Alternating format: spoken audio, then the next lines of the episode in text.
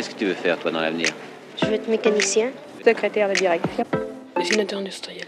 Marin. Moi, je voudrais être architecte. Euh, je voudrais être standardiste parce que j'aime bien les téléphones. Euh, coiffeuse. J'aimerais être caméraman. Hôtesse de l'air. Euh, historien. J'aurais être cuisinier parce que la cuisine ça me plaît. Comme ça on est sûr de manger à sa faim. Puis c'est un métier qui fera jamais faillite. Moi, j'ai pas une idée fixe. Il y a des métiers qui me plaisent, mais j'arrive pas à trouver mon métier. Bonjour, je suis Elvire et je vous accueille sur le podcast qui s'interroge sur les métiers, leur signification, leur transformation et leur place dans nos vies. Vous entendrez ici des personnalités qui vous raconteront leur parcours, leurs expériences professionnelles et les regards qu'ils portent sur leur métier. Grâce à leurs récits, ponctués d'archives sonores de l'INA, j'espère ainsi vous faire découvrir au fil des épisodes les métiers qui nous entourent. Bienvenue dans le monde merveilleux du travail. Bienvenue dans Sur le métier. C'est pas un métier, c'est une vie.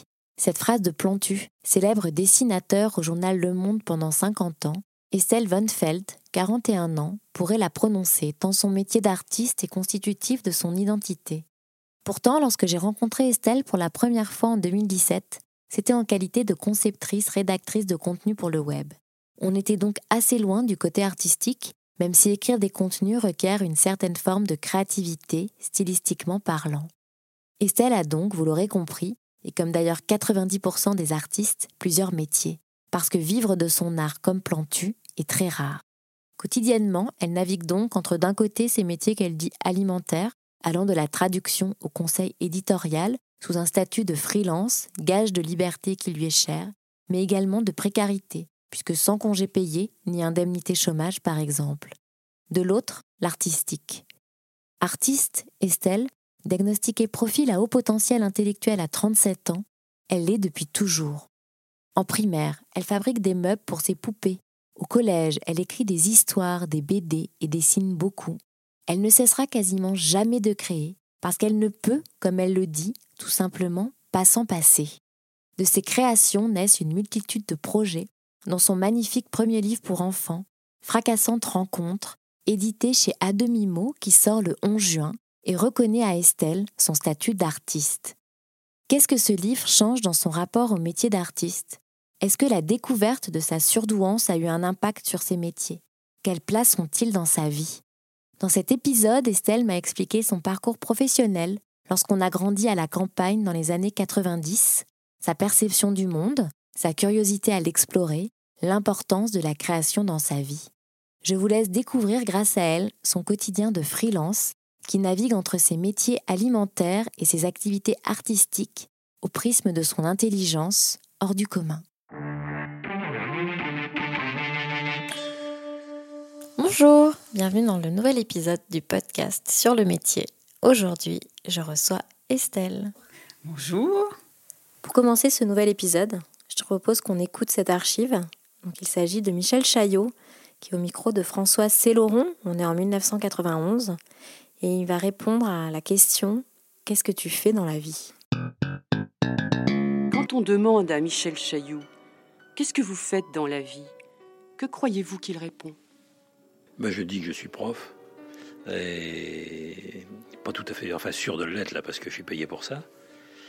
Et que même sur ce plan-là, je ne suis pas tout à fait sûr d'être d'être un bon prof, on n'est jamais sûr parce que être enseigner c'est pas un état. Enfin, je veux dire, c'est un état au niveau du salaire. Je veux dire, les fonctionnaires, mais je veux dire, on n'est jamais sûr de vraiment transmettre quelque chose.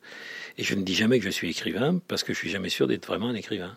C'est-à-dire, et c'est pas de la fausse coquetterie. J'entends tellement. C'est peut-être, ça m'est venu peu à peu avec les années. Hein. Au début, je disais, euh, avant même d'avoir, si je me réfléchis bien, quand j'étais un jeune homme, je disais que j'étais écrivain. J'écrivais, mais j'avais pas publié jusqu'au jour où, euh, on raconte une anecdote, j'étais à Poitiers, je me rappelle, dans un restaurant fréquenté par les étudiants, et il y avait un, pour une histoire de fille d'ailleurs, je crois que c'est toujours comme ça, il y avait un jeune homme qui me jalousait un peu, et qui, j'ai plus dans la conversation comment c'était venu, j'ai dit que j'étais écrivain, il dit comment peux-tu être écrivain, me dit-il, puisque tu n'as jamais publié, etc. Et je m'étais fichu en colère d'une manière très rude, on s'était même battu. Et à la réflexion, il avait raison, je n'avais pas publié, on n'existe vraiment comme écrivain que lorsqu'on a publié. Et alors toi, à la question quel est ton métier, qu'est-ce que tu dis? Euh, À la question euh, quel est ton métier, euh, j'avoue que j'ai du mal à répondre parce que j'en ai plusieurs. J'en ai qui me rapportent de l'argent, enfin avec, avec lesquels je gagne ma vie, quoi. Donc je fais de la conception-rédaction, je fais de la traduction, je fais du, ce qu'on appelle du conseil éditorial. Et puis à côté de ça, bah, j'écris, je crée des histoires sous différents formats, des histoires pour enfants, des romans, euh, des bandes dessinées. Euh, j'ai des scénarios audiovisuels aussi en tête, c'est un format qui m'intéresse. Et la difficulté pour moi, c'est que justement, euh, ce côté-là artistique, il a toujours été présent chez moi depuis toute petite. Et j'ai toujours tourné autour. Mais le métier que j'ai choisi, disons tout ce qui tourne autour de la communication, euh, la publicité, euh, et en particulier la création euh, rédactionnelle, mais pour des entreprises, des, organisations ou des agences, bah ça c'est ce vers quoi je me suis engagée à la suite de mes études.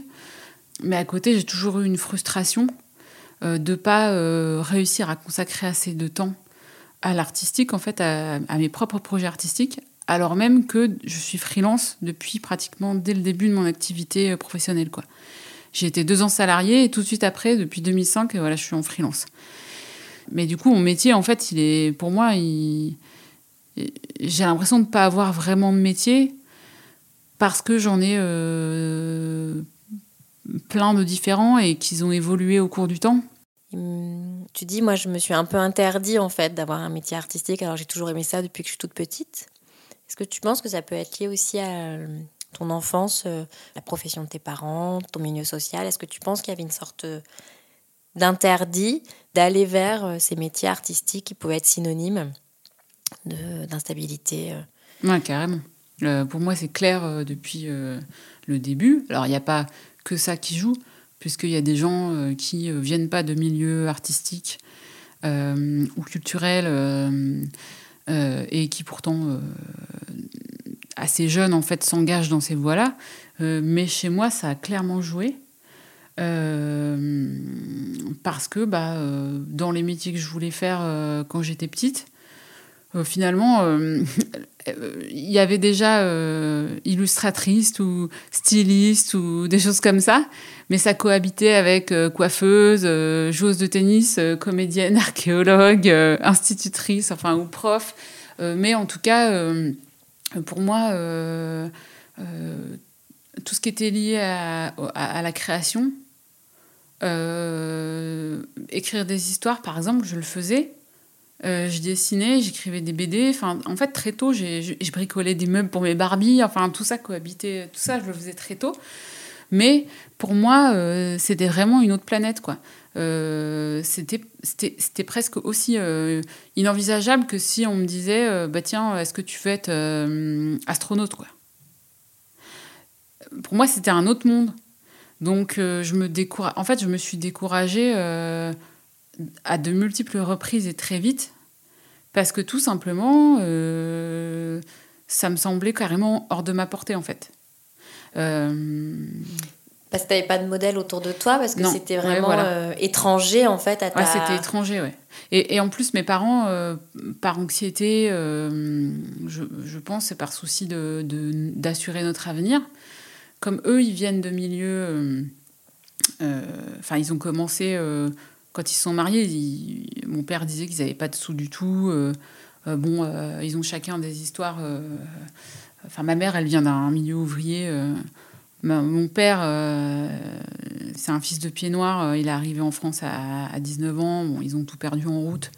et bon, bah, ses parents, son père était viticulteur et sa mère a tenait un café. Elle a commencé à travailler à 11 ans comme, euh, comme femme de ménage chez des gens en Algérie. Enfin, et tous les deux, en fait, euh, ma mère, elle, elle, a commencé comme euh, à 17 ans parce qu'elle voulait tout de suite pouvoir aider sa mère financièrement. Et mon père, lui, il, a, il a fini comme responsable, euh, travaux neufs, euh, sécurité, etc. Donc avec un, niveau ingénieur, mais sans diplôme d'ingénieur.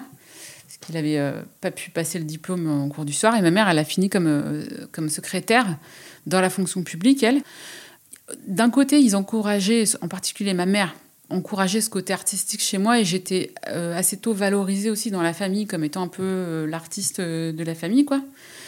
D'un autre côté, il y avait cette anxiété de trouve quelque chose de stable, quoi. bah évidemment, voilà, oui, mon milieu, il a il a forcément joué là-dessus. Parce qu'en plus, euh, j'ai grandi à la campagne, euh, donc euh, pas non plus en ayant accès à des gens autour de moi qui eux-mêmes étaient artistes. Donc, bah, c'est vrai que j'avais pas de modèle en fait, à part ceux que je voyais peut-être à la télé ou. Et forcément, quand j'arrivais dans un centre d'orientation et que j'évoquais peut-être un truc un peu plus artistique et qu'on me disait non, non, mais ça c'est bouché, où il n'y a pas de débouché, comme on te répétait souvent à l'époque, bah, je me décourageais très vite en fait.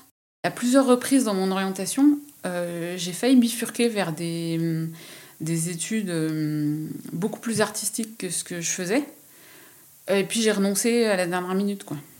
Oui, donc pour toi, comme dans énormément de familles d'ailleurs, le, le, métier, la profession, ça correspond à une activité euh, contre laquelle on va recevoir euh, de l'argent oui, et puis en plus, euh, dans ma famille, euh, il y a aussi, euh, en fait, il y, a aussi cette idée de, sécurité très importante. Et en plus, j'ai quand même grandi. moi, je suis née en 1980. Donc, à l'époque, on, on, me demandait à l'école, etc., de commencer à faire des choix. C'était encore une époque où on te disait, tu choisis un métier, en fait, ça va être pour toute ta vie, voire même tu vas rester dans la même structure toute ta vie. Et en plus, tout ce qui était métier indépendant, on n'en parlait pas des masses, à part euh, le modèle de l'artisan, euh, je sais pas, fleuriste, coiffeur, euh, et encore, je ne savais pas vraiment ce que ça impliquait. mais on n'en parlait pas non plus, quoi.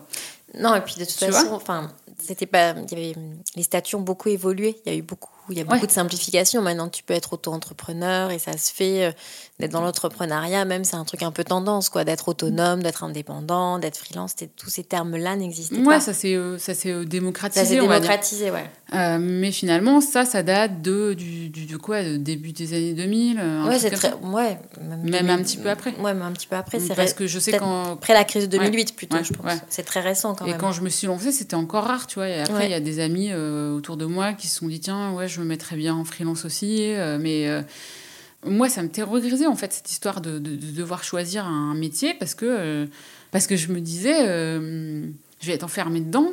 Et d'ailleurs, moi, à l'époque, je me rappelle que j'ai su très tôt qu'en réalité, j'allais être ce qu'on appelait à ce moment-là instable, mais qui est aujourd'hui finalement un peu devenu une norme. C'est-à-dire, je savais que je ne pouvais pas passer plus de deux ou trois ans dans une même structure, quoi, un même poste, euh. Donc euh, je me disais, mon Dieu, qu'est-ce que je vais faire? Euh, Je vais être ballottée d'un truc à l'autre, les gens vont jamais vouloir de moi. parce que parce que je suis instable. Je me disais je suis instable alors qu'en fait c'est pas que j'étais instable.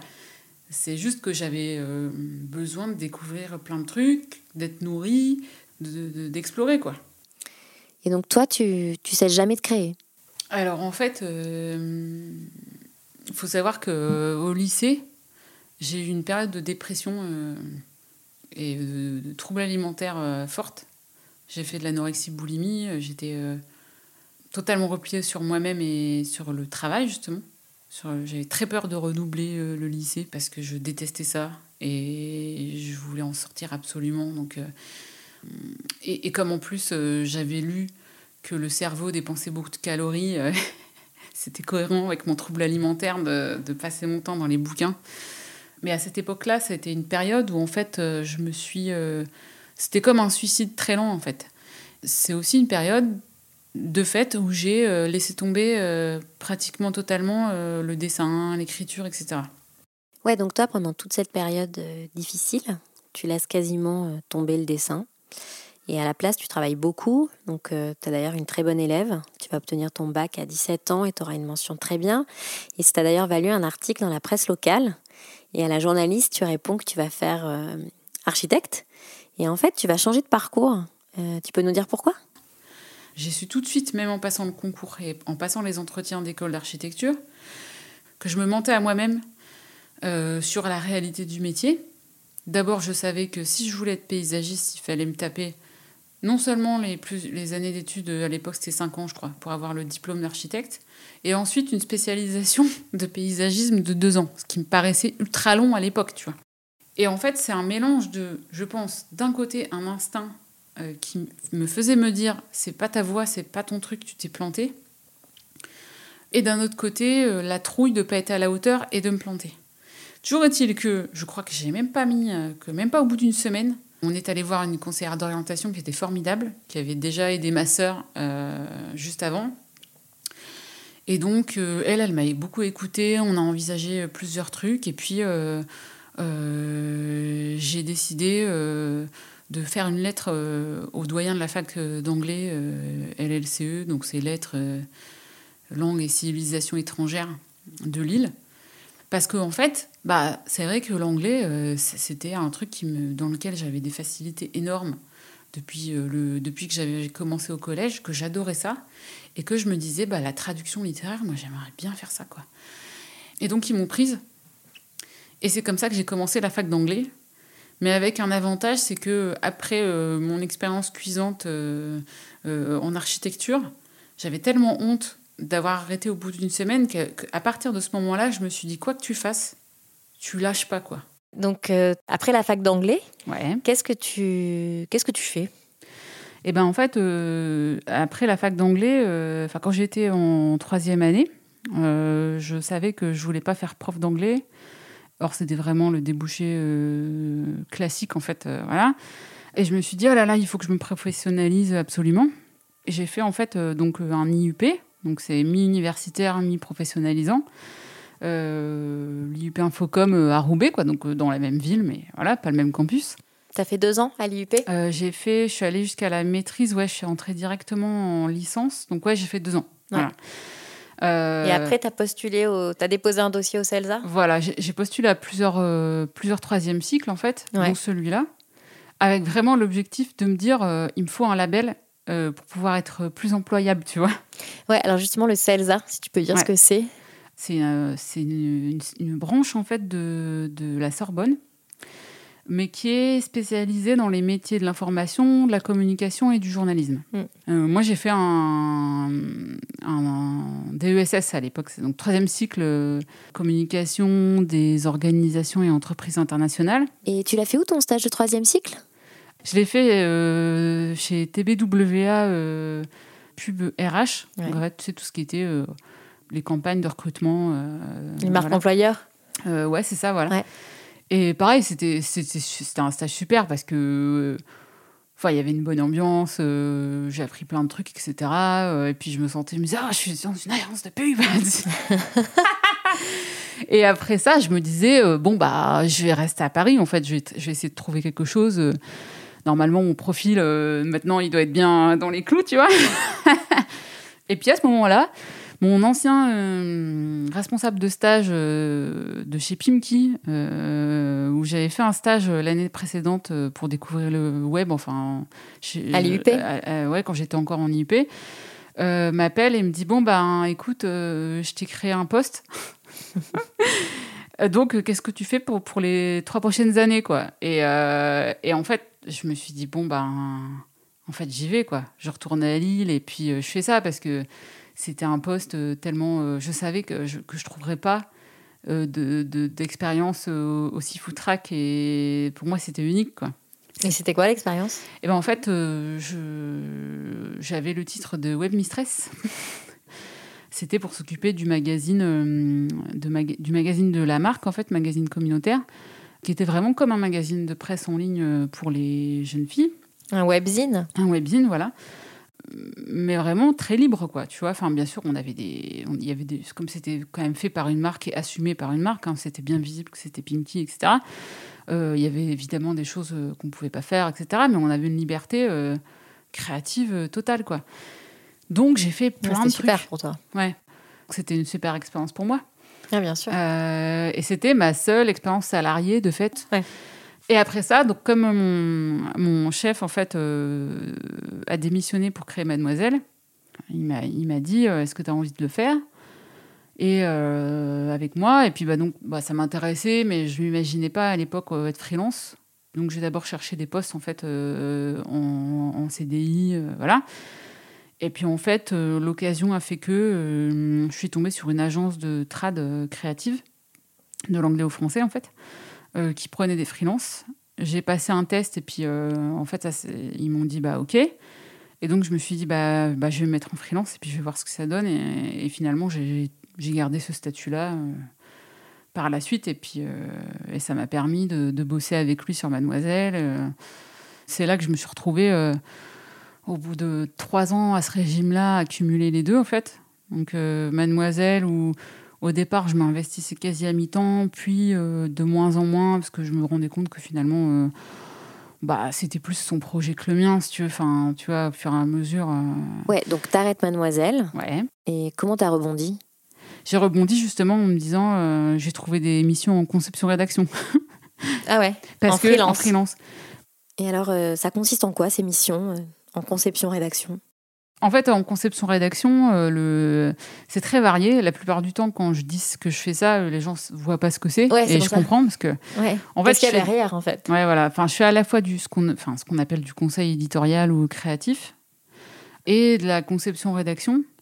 Donc, euh, ça va de, par exemple, euh, définir avec une marque ou un- sa plateforme de marque, ce qu'on appelle sa plateforme de marque. Donc, c'est-à-dire le socle qui va lui permettre ensuite de, de dérouler en fait euh, toute sa, toutes ses actions, toute sa communication en interne ou en externe.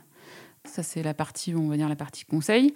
Ça peut être toujours dans la partie conseil, définir ce qu'on appelle euh, le ton éditorial et les guidelines éditoriales. Donc, c'est-à-dire comment la marque va s'exprimer. En quelque sorte, si c'était une personne, comment elle s'exprimerait, Mm. ce qu'elle dirait, ce qu'elle dirait pas, euh, avec des exemples concrets, parce que la plupart euh, des, des marques ou des entreprises, bah, tu vois, leur, leur question, ça va être, bah, ok, mais comment je fais pour décliner ça euh, sur mon site web, sur mon application, Mm. euh, dans mes mails euh, donc voilà, et après en conception-rédaction, bah, là encore, le champ il est très large, puisque ça peut être aussi bien concevoir une vidéo, euh, donc euh, écrire le scénario, ou alors juste la voix off, ou voilà, que euh, faire du journalisme d'entreprise, donc euh, recueillir des témoignages et faire un article qui va servir aux utilisateurs en fait. Ça peut être créer un nom de marque, euh, ça peut être créer des accroches pour un site, un, un magazine, voilà. Enfin, c'est très très varié quoi. Et justement, est-ce que tu peux nous dire un peu comment c'est une journée type chez toi en tant que freelance avec à la fois les métiers alimentaires et puis la partie artistique? Comment c'est Alors euh, en fait, euh, il y a la journée idéale pour moi, on va dire, et celle euh, et la journée réelle. La journée idéale pour moi, c'est quand je mets mon réveil à 8 heures, je prends le temps de prendre mon café avec la radio, le pain beurré et tout ça. Après, si le temps le permet, je vais sur mon balcon, même en hiver, en mitouflé, et je fais trois pages de notes, tu vois, du matin, comme ça, juste. Ce qui me passe par la tête, en fait, c'est comme une espèce de purge, quoi, on va dire. Et ensuite, euh, je fais un peu de yoga. Et euh, seulement après, j'allume mon téléphone. Et euh, je me mets à mon ordi. voilà. Alors, euh, selon les cas pour travailler sur les, les projets alimentaires. voilà. et puis, enfin, faire de l'administratif. travailler sur un, un projet artistique, euh, tu vois, si l'envie me vient, ou selon les priorités aussi. Euh, après, bon, bah, évidemment. euh, il y a des moments où ça se passe pas du tout comme ça, où en fait, ça tu vois, rien que d'en parler, en fait, j'ai l'estomac qui, qui vrille un peu, mais il y a des moments où en fait, bah, parce que j'ai des boulots alimentaires qui s'enchaînent, par exemple, souvent, en fait, c'est assez imprévisible, tu vois, on va me dire, bah, est-ce que tu es libre de temps au temps? Moi, j'essaie de faire en sorte que les projets se chevauchent pas, mais en fait, euh, ça, peut, ça arrive assez souvent, tu vois. Et donc, euh, bah, il y a des moments où en fait, euh, je peux pas avoir ce temps-là. Et donc, soit je me lève plus tôt et j'enchaîne direct, ou je vais finir tard, ou je vais bosser le week-end. Voilà. Donc, il y a des moments comme ça, en fait, où, hum, où j'ai l'impression d'être pas du tout en maîtrise de mon temps. Et si ça dure trop longtemps, je sais que je suis pas bien du tout, quoi. Ouais, donc dans freelance, il y a free, il y a la liberté. Est-ce que c'est ça que, que t'aimes? C'est cette liberté justement inhérente au, statut? Euh, c'est à la fois un truc qui me fait peur et en même temps euh, qui en effet euh, a été très important pour moi, mais je m'en suis rendu compte sur le tard. Quoi. Déjà, c'est en arrivant à la fac que je me suis rendu compte que d'un côté, le fait d'être responsable de moi-même, d'être dans un environnement anonymisé, euh, administrativement, etc., générait chez moi des anxiétés, mais totales. Mais je me suis rendu compte euh, au fil de mes expériences qu'en effet, euh, la liberté, le fait en particulier de pouvoir disposer de mon temps, le fait de ne pas être contrainte par un environnement euh, d'entreprise, de bureau, par des horaires qu'on m'impose de l'extérieur, de pas être euh, dans une euh, hiérarchie que j'ai pas choisie, dans une culture euh, de relations humaines que j'ai pas choisie, et donc que tu peux subir et, par laquelle tu peux être impacté, être témoin d'injustices, de trucs que tu supportes pas, voilà. Le fait de pouvoir avoir cette autonomie-là, travailler, pouvoir travailler dans mon coin, de voir des gens si je veux, d'en voir de temps en temps, m'insérer dans des équipes à certains moments, mais de ne pas être obligé d'y être tout le temps. Et encore une fois, j'y reviens, pouvoir disposer de mon temps. Pour moi, c'est ça le luxe. euh, c'est vraiment le luxe suprême et je sais que je le, je le paye cher. Ce luxe-là, juste de pouvoir vivre, quoi. Prendre le temps de vivre, en fait. Dans le cadre de ton métier, qu'il soit alimentaire euh, ou pas, c'est un truc qui est primordial pour moi, quoi. Parce que j'ai besoin de pouvoir avoir des moments méditatifs, tu vois. Pouvoir euh, juste rêvasser, pouvoir me sentir vivante, quoi. De pas, être un- de pas avoir le la sensation d'être un rouage dans une machine, en fait. J'ai toujours détesté ça et, et j'ai même euh, très tôt développé une espèce de d'impertinence, en fait, envers la hiérarchie. Et à la fois une forme de révérence. Souvent, ça va de pair, hein. Mm.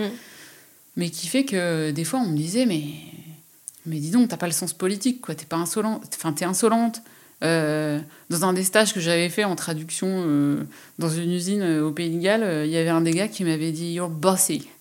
Et en réalité, je me rends compte que depuis toute petite, je suis comme ça, quoi. C'est-à-dire, j'ai toujours aimé me soustraire au groupe pour aller dans un coin et, faire mon truc. J'ai toujours aimé dépasser des bords si, si j'en avais envie sur le moment. Même si, en fait, après, j'ai voulu aller contre ça pour, parce que je, je- je pensais que c'était ce qu'on attendait de moi et que je me sentais an- anormale et voilà.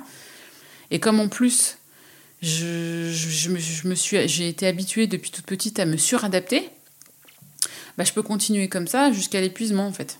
Pourquoi tu as été habituée depuis toute petite à, te suradapter? Ah, J'avais des amis, enfin j'ai toujours eu des amis petites et tout, hein, j'étais pas euh, asociale, euh, mais euh, je crois que les gens m'ont toujours trouvé un peu bizarre quoi. Euh, déjà en termes de genre, depuis toute petite, je me suis toujours trouvée flottante. Donc je correspondais pas forcément, ou pas toujours, selon les moments, euh, aux normes en vigueur euh, de ce qui définit euh, une petite fille ou un petit garçon, une jeune fille ou un jeune garçon, une jeune femme. euh, voilà, et encore aujourd'hui, euh, ça flotte selon les moments. Mais en plus, euh, des fois, j'avais pas les codes euh, sociaux. Comme j'étais très timide, euh, je savais pas toujours euh, lire la pièce, quoi. Euh, donc je pense que je devais dire des choses à des moments qui désarçonnaient les gens. Et puis j'ai découvert sur le tard que j'étais, enfin j'ai été diagnostiquée HPI. Et ça m'a permis de comprendre aussi pourquoi je me sentais souvent pas à ma place. J'étais parmi les premières de la classe. D'ailleurs, je traînais toujours avec deux amis qui étaient aussi dans les premières de la classe. Bah, c'est pareil, j'avais l'étiquette d'un télo. Et moi, je me disais, bah non, j'ai pas envie, c'est pas cool, tu vois. Donc, euh, assez tôt, je me rappelle très bien, m'être dit consciemment, je vais plus rien faire, ou en faire un minimum. En gros, j'ai essayé de me faire plus bête que je ne suis. Comme ça, peut-être que les gens m'aimeront, quoi. Alors, HPI, c'est quand même pour préciser, c'est euh, des enfants et des adultes à haut potentiel euh, intellectuel. Ouais. C'est des QI euh, supérieurs à 120 Hmm. de mémoire. Toi, tu as 140 de QI. Ouais, Tu l'as appris euh, assez tardivement, Oui, je l'ai appris à, à 37 ans. même si, euh, Même en si fait, je- ça, t'a- ça te ça t'a parlé de cette idée de toujours te suradapter, euh, de toujours faire en sorte que le monde fonctionne un peu en décalage par rapport aux autres, qu'il y a un décalage de compréhension du monde Ouais, je me sentais euh, anormale, quoi. Et je me disais, euh, il faut que je me rabote. Parce que comme ça, euh, peut-être que les gens m'aimeront, quoi. Oui, donc ça passait par euh, être malléable. Ça- ouais, pas m'exprimer. Vraiment, je me suis effacée, quoi. En me disant que peut-être ça me permettrait de m'insérer dans le monde. Alors qu'en fait, évidemment, ça ne marche jamais. Et le, le fait d'être d'être, HPI, comme on dit, bon, moi j'ai j'ai des réserves sur cette- ce concept-là, hein, parce que, enfin, je me rappelle quand, quand tardivement, donc des amis a commencé à me dire, euh, mais tu serais pas HP, j'ai- pensé qu'ils disaient, c'est quoi HP, hôpital psychiatrique. Ouais. Euh, je connaissais pas du tout ce concept-là. Et puis, je suis allée voir les trucs qu'il y avait sur Internet et je me disais, ouais, mais c'est un effet Barnum, quoi. N'importe qui qui est mal dans sa peau euh, et qui a du mal à s'insérer dans son milieu pour plein de raisons, qui est, qui est hypersensible et compagnie, va se retrouver là-dedans. Euh, et je continue à penser que c'est un concept qui est euh, discutable, on va dire. Euh, mais je me suis dit, je vais quand même passer les tests, même si j'avais très très peur, parce que j'avais un truc particulier aussi qui, est que, en fait, malgré mes facilités dans certains domaines, malgré mes résultats scolaires, malgré mon parcours, etc., je me sentais extrêmement bête dans d'autres domaines, quoi. Euh, en particulier euh, tout ce qui touche aux maths, mais même dans des trucs de la vie quotidienne. Ce qui m'a convaincu d'aller voir, euh, d'aller faire un bilan neuropsy, c'est que je me disais j'ai peut-être un dysfonctionnement.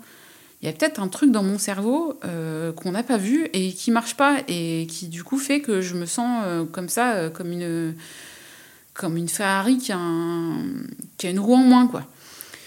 Et en fait, elle ce qui m'a fait beaucoup de bien justement, euh, c'est le fait que euh, le- ces tests révèlent que j'avais un profil, euh, je sais plus comment on dit, mais hum, hétérogène, je crois. Euh, C'est-à-dire que sur les, euh, je crois qu'il y a quatre compétences euh, qui testent dans les tests de QI euh, euh, de ce type-là, et il y en a un euh, pour lequel j'ai un résultat qui est quand même dans la moyenne haute, mais avec énormément de différences par rapport à mes autres compétences. Donc elle m'a dit en fait très tôt, tout ce qui touchait à cette compétence-là, vous, vous avez buté dessus. Euh, et à partir du moment où vous avez buté là-dessus, comme dans les autres domaines où vous n'aviez pas l'habitude de devoir fournir un effort ou de, ou de, de, buter, vous vous êtes dit, j'ai un problème. Et vous avez euh, développé aussi une espèce de phobie par rapport à, à tout ce qui demande ces compétences-là.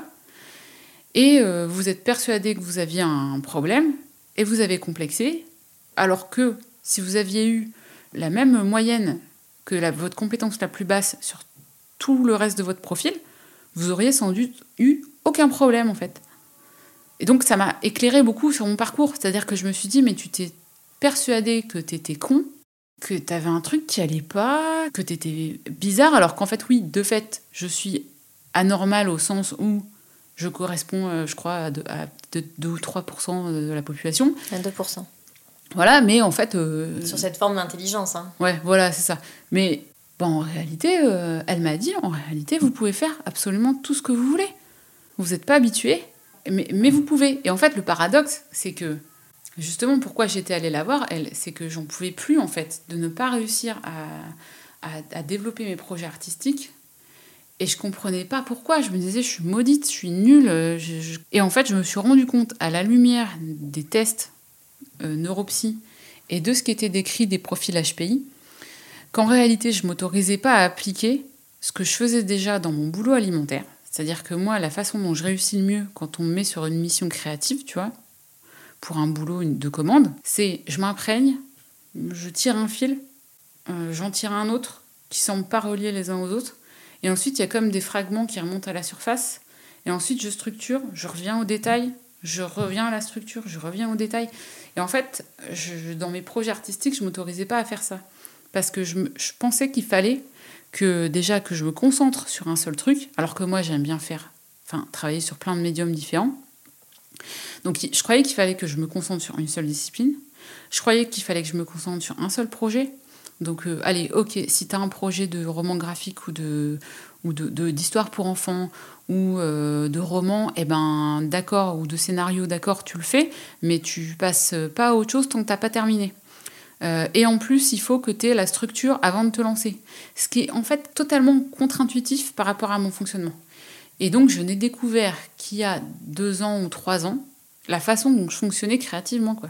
Et du coup, je suis allée totalement par hasard, je me suis inscrite dans un atelier euh, qui s'appelle euh, d'une association qui s'appelle Creative Handicap euh, près de chez moi et qui propose des ateliers de sculpture, de peinture, de dessin, même de même de robotique en fait. Et j'ai commencé du coup à manipuler des des, crayons de couleur, de l'encre, de la gouache, tout ça quoi. Et d'ailleurs j'ai écrit une histoire pour enfants au fil de pendant cet atelier là je me suis souvent dit merde j'ai pas fait d'école d'art euh, j'aurais dû peut-être faire une école d'art et tout et en fait je, je me suis dit non pas du tout parce qu'au contraire je, vu, vu vu la configuration dans laquelle j'étais en termes de personnalité je me serais dissoute là-dedans en fait j'aurais probablement pas euh, trouvé ce qui m'intéressait euh. ouais c'était ton meilleur parcours en fait ouais ouais, ouais. Bah justement, en lien avec ce que tu viens de dire, je te propose d'écouter une archive relative à la difficulté que peuvent rencontrer euh, certaines personnalités au profil HPI, notamment en ce qui concerne euh, leur insertion dans le monde du travail. Alors c'est un extrait d'un documentaire sur les surdoués qui avait été diffusé dans le magazine In Vivo en 2014. On écoute donc François qui livre ses impressions sur son ami Bertrand, un SDF de 60 ans surdoué. Il écrivait facilement, il racontait des histoires, il jouait bien de la guitare, euh, il était drôle, et je m'étais dit, euh, je suis une étoile filante, hein, moi je vais euh, avoir un parcours euh, bon, à mon petit niveau, et puis un jour bah, il va disparaître au firmament euh, parce qu'il est nettement plus doué que tout le monde. Hein. Et puis ça s'est pas vraiment fait. Hein, ça s'est pas vraiment fait. C'est quelqu'un qui avait une vraie difficulté à faire un rétro-planning. C'est-à-dire vous avez un train à prendre le samedi à midi, on est jeudi, n'importe quel homme ou femme normalement euh, câblé, il a un rétroplanning, il sait qu'il doit faire un certain nombre de choses avant. Bertrand, non. Donc du coup, il rate son train. Et puis le lendemain, il le rate encore. Et puis finalement, il l'a le troisième jour. Quand vous, êtes face à cette situation et que vous ne comprenez pas que Bertrand est quelqu'un de particulier, vous avez envie de le tuer. D'ailleurs, j'ai eu envie de le tuer. Et je me suis rendu compte, mais j'ai mis 20 euh, ans, hein, que euh, compte tenu de ses spécificités, ce qui pouvait agacer chez quelqu'un et mériter un reproche, euh, chez Bertrand, c'était, c'était l'expression d'une personnalité qui est complexe et, surtout une, vraie difficulté à s'insérer dans la vie. Est-ce que ce témoignage, il résonne en toi? Ah ben moi ce qui est très drôle c'est que ce qu'il raconte sur son ami euh, moi c'est typique de moi ça va j'ai dû apprendre euh, tous ces trucs là. Le Ouais et d'ailleurs ça me stresse toujours énormément encore aujourd'hui de prendre le train et euh, il y a un truc très rigolo, j'ai une anecdote. Alors, j'ai peu voyagé. Euh, la dernière fois qu'on a dû prendre l'avion avec mon compagnon, je lui ai répété trois ou quatre fois la question de Attends, mais il faut qu'on réserve d'abord les billets d'avion ou d'abord le logement? Et euh, j'ai déjà oublié la réponse, tu vois, mais enfin, moi, j'ai dû, c'est vrai, j'ai dû apprendre des trucs qui paraissent tout simples à certaines personnes euh, moi, euh, c'est un casse-tête. Ça, je comprends pas, quoi. Tu me fais remplir un formulaire, je, panique, quoi. et donc, euh, c'est vrai que au milieu de l'entreprise, en plus, tu étais saturé d'informations sensorielles, quoi. Et pour quelqu'un, alors, moi, je pense que je suis plutôt introvertie, tu vois. de ce côté-là, bah, c'est ultra fatigant. Maintenant, c'est moins le cas ou c'est plus le cas, j'ose pas dire par superstition, mais j'ai souvent eu peur de finir sous les ponts, alors que, alors que j'ai une famille euh, et des amis euh, euh, qui peuvent m'aider financièrement si jamais j'ai un problème. Mais parce qu'en effet, je me suis toujours sentie marginale. Et je me le sens aujourd'hui toujours marginale, mais au sens premier du terme, enfin excentrique au sens d'être toujours un peu à côté des choses, quoi. Être toujours un peu euh, en, périphérie. Ça a toujours été le cas, sauf quand je suis en compagnie de gens euh, qui sont un peu comme moi, quoi. C'est-à-dire que du coup, j'ai trouvé, euh, c'est vrai que j'ai trouvé mes, mes, mes amis, des amitiés profondes assez tard. Et quand je les ai trouvés, alors là, c'est les Je suis un peu émue parce que tu vois, c'est là que tu dis, euh, et Internet aussi, ça aide beaucoup pour ça aussi. C'est là que tu dis, ah, je suis pas toute seule, quoi. Peut-être que je suis bizarre, mais on est plusieurs à être bizarres. et on peut se tenir chaud. Et tu disais que ce diagnostic, il avait été libérateur, ça t'avait permis de comprendre euh, comment tu fonctionnes créativement. Mhm. Et qu'est-ce que ça a changé d'autre dans ta vie? Là, ça fait euh, peut-être, je dirais, deux ans, je crois, que j'ai changé l'intitulé de mon profil LinkedIn pour mettre euh, euh, autrice, euh, dessinatrice, scénariste, et pour me dire, euh, en fait, je suis une artiste, quoi. C'était un très gros pas en avant et très difficile pour moi, parce que je ne suis pas connue ou reconnue pour ça, quoi. Si dans un, à une soirée, on me demande, on me demande ce que tu fais dans la vie et que je dis, bah, je suis artiste...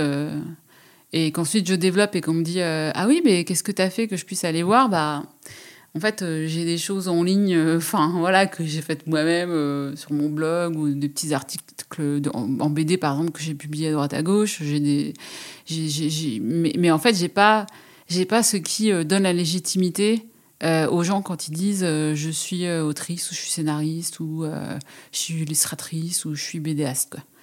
Donc, c'est en fait le fait de me déclarer comme telle qui m'a donné la force aussi de, de, de, de, faire les pas que j'avais pas osé franchir jusqu'avant pour que mes projets aboutissent enfin, en fait, pour qu'ils restent pas dans des tiroirs. Et voilà quoi. Ouais, et d'ailleurs, ça fonctionne, puisque tu viens d'être édité. Tu as ton premier livre qui sort dans quelques semaines, qui s'appelle Fracassante rencontre. Et ce livre, il t'apporte une reconnaissance en tant qu'artiste. C'est vraiment un très beau livre pour enfants. Et puis c'est une illustratrice euh, qui s'appelle euh, Julia Pintus et qui est merveilleuse.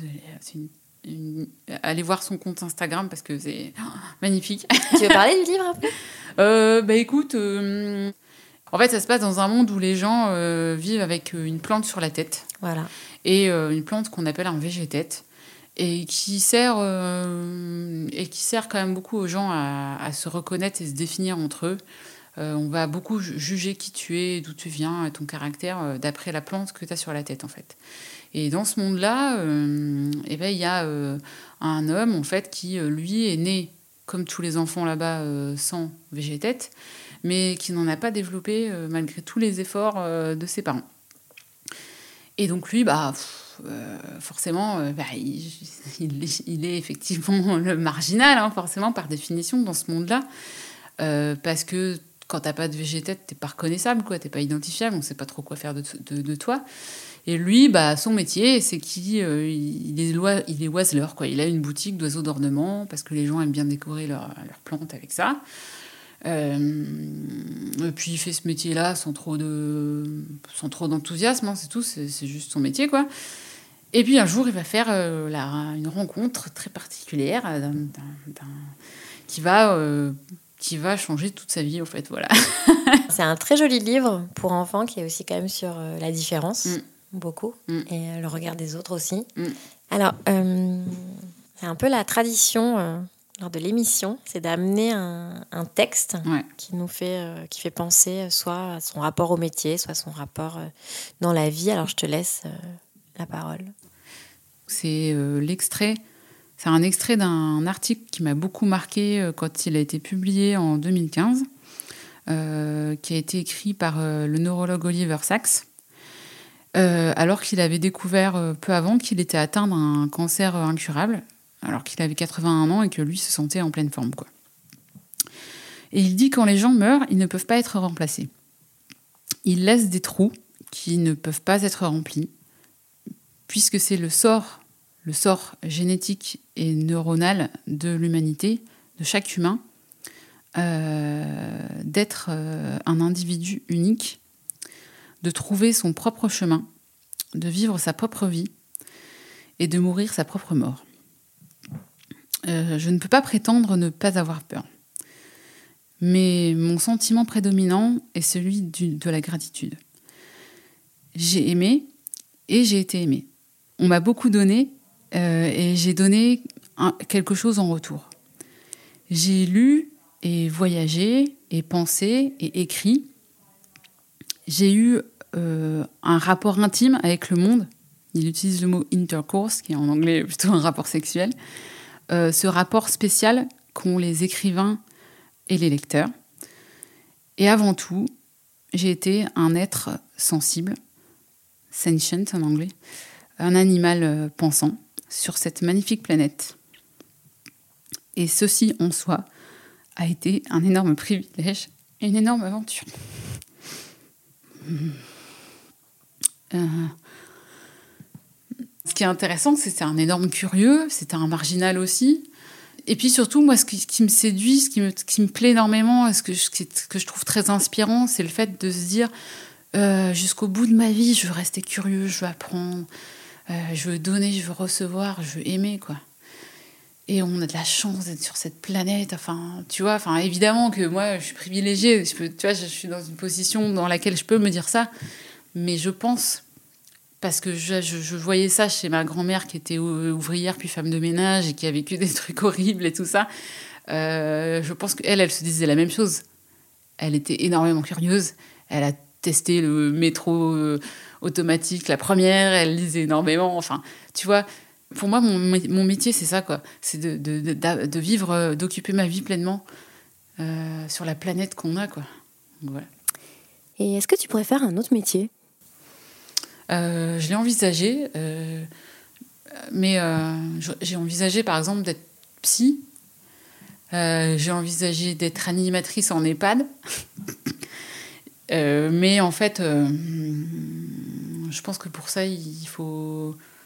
Euh, je- sais que c'est un truc qui s'acquiert, mais je pense qu'il faut, euh, il faut une cara- il faut, il faut une endurance que je pense pas avoir pour supporter euh, des situations de souffrance. Il faut savoir s'insérer dans une institution aussi. Il faut supporter l'institution et ses contraintes. Et ça, je pense que j'en aurais pas été capable. Est-ce que tu penses que hum, tu pourrais faire renoncer au fait d'être artiste, d'être artiste ou faire un autre métier euh, sans la création? C'est- inenvisageable. Moi, si je crée pas, je meurs. C'est simple. Donc c'est complètement constitué de ton Ouais. identité. Donc cette passion que tu as depuis enfant, Hmm. C'est tu- même pas une passion, c'est vraiment. euh, c'est toi en fait. C'est moi, quoi. C'est ton être quoi. C'est-à-dire, c'est de la même façon que j'ai les cheveux noirs et que j'ai les yeux bruns et que mon corps est fait de telle ou telle façon, euh, je sais pas. C'est, c'est, c'est- je- De la même façon que je, je- il faut que je mange et que je boive, euh, que je respire, et ben, je suis obligée de créer, quoi. C'est pas, je peux pas m'en passer, en fait. C'est ton identité. C'est mon identité. Et, et- et jusqu'au bout, euh, à moins qu'il m'arrive un truc horrible qui fait que je, je sois totalement dégoûtée ou que je puisse plus physiquement et intellectuellement être capable de créer, jusqu'au bout, je le ferai, quoi. Merci Merci à pour l'interview, super. C'était un très bon moment. Merci beaucoup. Si cet épisode vous a plu, n'hésitez pas à le mentionner avec des étoiles, des pouces levés et des cœurs sur vos plateformes d'écoute préférées. Et pour suivre les coulisses du podcast, rendez-vous sur le compte Instagram sur le métier podcast. La semaine prochaine, je reçois Fabienne, notaire associée à Paris, qui partagera sa vision du métier de notaire et ses évolutions récentes. Merci à Lina pour son aide précieuse et au monteur Stéphane Huguet qui met en musique chaque épisode. À la semaine prochaine! Qu'est-ce que tu veux faire, toi, dans l'avenir? Je veux être mécanicien. Secrétaire de direction. Dessinateur industriel. Marin. Moi, je voudrais être architecte. Euh, je voudrais être standardiste parce que j'aime bien les téléphones. Euh, coiffeuse. Moi, j'aimerais être caméraman. Hôtesse de l'air. Euh, historien. J'aurais être cuisinier parce que la cuisine ça me plaît. Comme ça on est sûr de manger à sa faim. Puis c'est un métier qui fera jamais faillite. Moi, j'ai pas une idée fixe. Il y a des métiers qui me plaisent, mais j'arrive pas à trouver mon métier.